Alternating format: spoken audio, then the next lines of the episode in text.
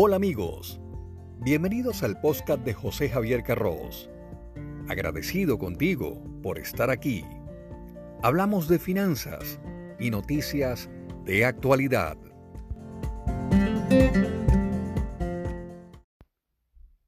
Saludos, soy José Javier Carros.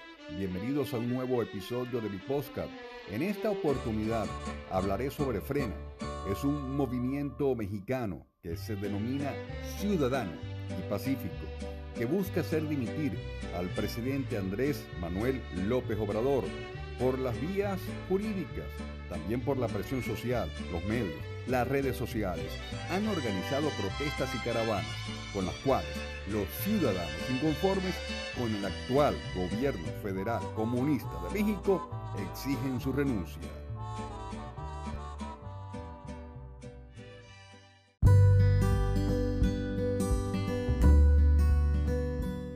Lo primero que debo señalarte es que este movimiento frena está integrado por miembros que se declaran apartidistas y aseguran que nadie los patrocina.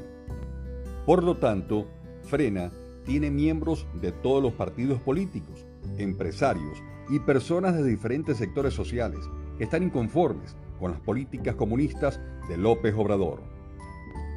Reviso su página web.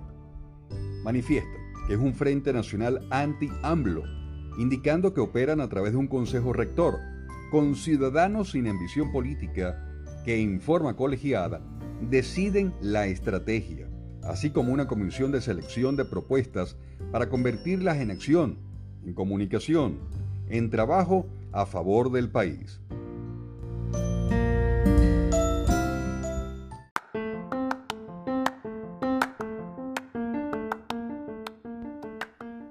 Coincido con Frena en el sentido de que el comunismo no es comunismo según el tiempo que tiene el dictador en el poder, sino por las decisiones que se toman a diario para destruir al país. Y así lo demuestra el chavista Andrés López Obrador. Ha llevado su agenda comunista al pie de la letra, mucho más rápido que Chávez y Maduro en Venezuela y mucho más rápido que Fidel y Raúl en Cuba. Y este movimiento debe perseguir un mismo propósito, único, que es beneficiar al país, no recuperar privilegios, prerrogativas y posiciones políticas. Ahora bien, la clave es la unidad de la oposición, de los sectores de la sociedad civil, del empresariado, de los gremios, trabajadores, estudiantes contra el presidente comunista. Y no se percibe unidad en México ha nacido una nueva agrupación, Sí por México, la cual congrega a más de 400 organizaciones de diversas índoles y aseguran que no es una oposición al actual gobierno federal, sino que su intención es proponer una agenda legislativa y lograr un equilibrio de fuerzas políticas en la Cámara de Diputados con las elecciones del 2021. Sí por México no ve un peligro en López Obrador. Simplemente se concreta en seis propuestas. Democracia, seguridad, justicia y combate a la corrupción. Economía inclusiva, salud, educación, igualdad y combate a la violencia de género. Haciendo una comparación de los dos movimientos que se oponen a las políticas comunistas, Frena ha logrado una de las movilizaciones más importantes antigubernamentales chavistas que ha habido desde la toma de posesión del actual gobierno. Quizás el logro más relevante de su esfuerzo ha sido demostrar que existe un nuevo y creciente estado de ánimo social en todo el país.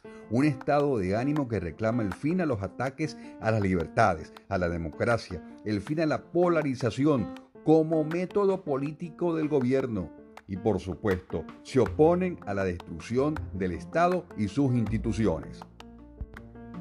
Ambos movimientos, tanto Frena como Sí por México, deben tener claro que hay que sumar y multiplicar.